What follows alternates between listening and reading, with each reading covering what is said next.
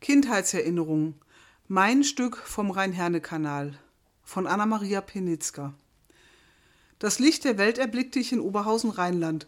Genau gesagt in einem der drei großen Krankenhäuser, wo bis auf Hausgeburten und sonstige abweichende Orte, Taxi etc. fast alle Oberhausenerinnen das erste Licht der Welt erblickten. Diese Erinnerung bezieht sich auf den Zeitraum von ca. 1969 bis 1974.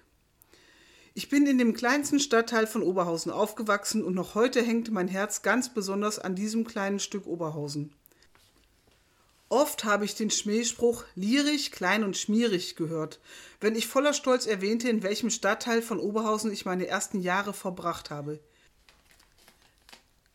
Jedes Mal war ich verwundert, bis zum Teil sogar verärgert, wie man auf so einen dummen und eigentlich gar nicht zutreffenden Spruch über meinen Lieblingsstadtteil kommen konnte. Ich bin mir nicht sicher, ob der damalige Schlackenberg, auf dem ich als Kind herumgeklettert bin, oder die ebenfalls in Lierich angesiedelte Müllverwertung gemeint waren. Zugegebenermaßen, Lierich war und ist wirklich der kleinste Stadtteil von Oberhausen. Bei günstiger Ampellage benötigt man zum Queren dieses Stadtteils unter Einhaltung der vorgeschriebenen Geschwindigkeit wohl nur fünf bis sieben Minuten. Ich habe das zwar noch nie exakt gemessen, aber mein Bauchgefühl scheint da in etwa richtig zu liegen. Eine weitere relativ makabere Kuriosität, die Lierich zu bieten hat: Lierich hat mehr tote Einwohnerinnen als lebende. Das liegt daran, dass sich in diesem Stadtteil der sehr große städtische Westfriedhof befindet. Was Lierich auch hat, ist einen Streckenabschnitt des Rhein-Herne-Kanals mit Schleuse. Meine Mutter hat uns drei Kindern, wahrscheinlich wie viele Mütter oder Eltern es taten, immer davor gewarnt, dem Kanal zu nahe zu kommen.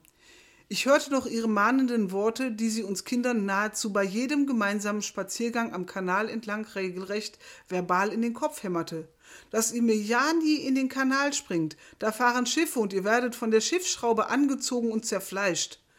Eine andere Variante, eine Schleuse ist kein Schwimmbecken. Wenn die Tore sich schließen oder aufgehen, wenn ihr da drin seid, dann seid ihr sofort tot. Vielleicht waren andere Erwachsene nicht so dramatisch wie meine Mutter aber die Warnungen haben gewirkt. Ich habe bis zum heutigen Tag noch nicht das Wasser vom Rhein-Herne-Kanal mit meinen Füßen berührt. Als ich noch ganz klein war, habe ich meine Geschwister, die weitaus abenteuerlustiger waren als ich, zum Rhein-Herne-Kanal begleitet. Wir waren etwa in der Höhe zwischen der Schleuse und der Brücke, die von Oberhausen-Lierich nach Oberhausen-Buschhausen den Rhein-Herne-Kanal überquert. Ich hatte damals mein grünes Plastikpferd dabei, das ohne echte Räder war und vom Hinterherziehen mittels einer bereits mehrfach geknoteten Schnur schon sehr mitgenommen ausgesehen hat.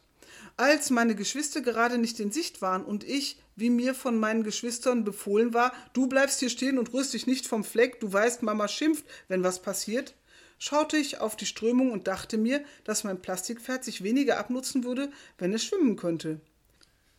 In meinem kleinen Kopf entstanden blitzschnell die tollsten Abenteuergeschichten, die mein darin schmuck wirkendes Plastikpferd bestehen würde. Und mit einem Platsch, gleich einem Startschuss, machte sich das von mir auf das Wasser geschleuderte grüne Plastikpferd auf den Weg. Doch als mir beim Anblick des auf dem Wellen wippenden Plastikpferdes mit einem Mal gewahr wurde, welche Konsequenz das hatte, ich habe noch heute, gerade auch als ich diese Begebenheit hier wiedergebe, das Bild in meinem inneren Auge, wie mein innig geliebtes Spieltier seitlich mitten auf den Wellen lag und sich von mir entfernte. Da spürte ich einen Kloß im Hals. Ich wollte nichts lieber als mein abgewetztes, grünes Plastikpferd zurückhaben. Der Kloß löste sich und ich begann bitterlich zu weinen. Mit Tränen Schniefnase versuchte ich meiner herbeigeeilten Schwester zu erklären, was geschehen war.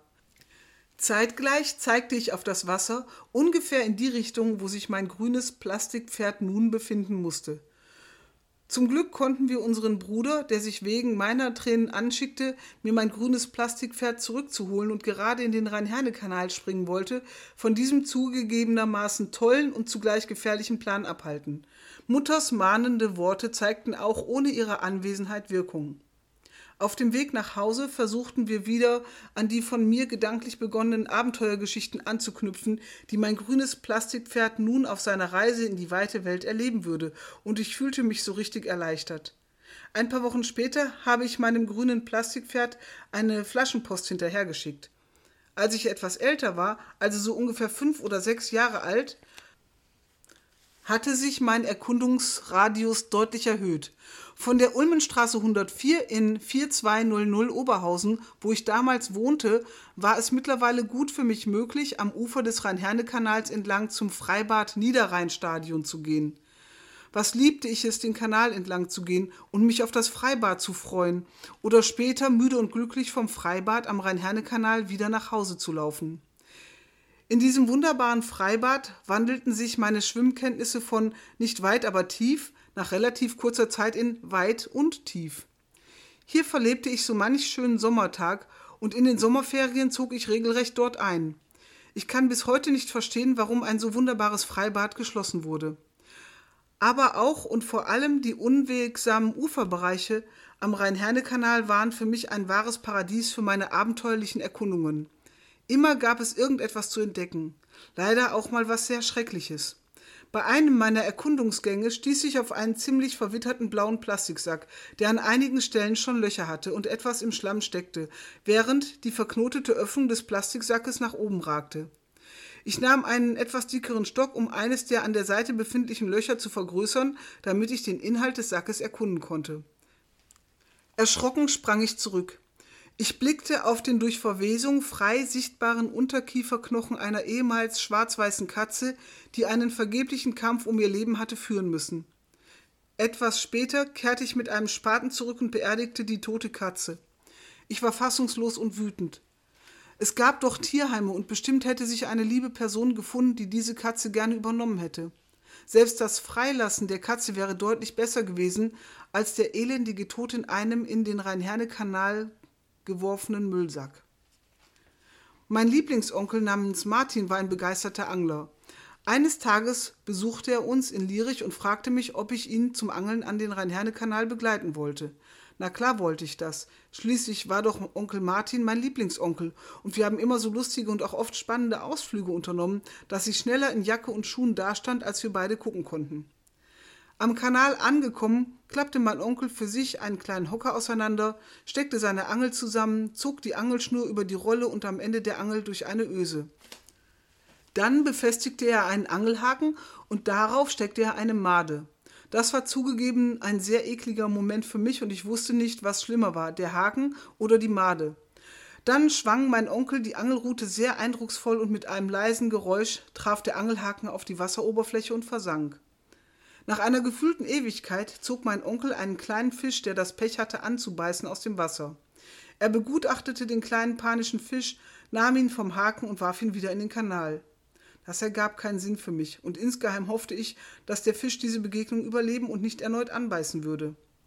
Etwas später wollte ich von meinem Onkel noch einmal das Schwingen der Angelrute sehen, weil mich das wirklich sehr beeindruckt hatte.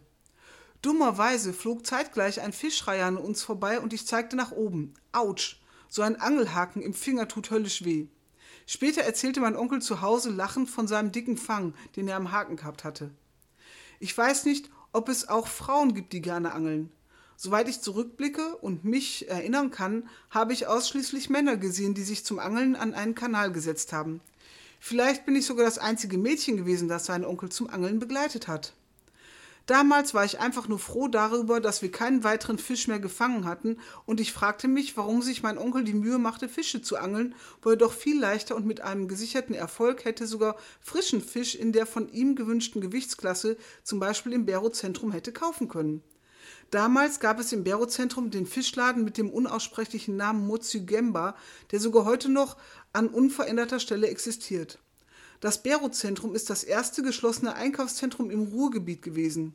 Es befindet sich auf dem ehemaligen Gelände der Zeche Concordia und es wurde 1971 eröffnet. Als Kind habe ich bei meinen Streifzügen durch die Gegend die Bauarbeiten mit viel Interesse beobachtet. Musik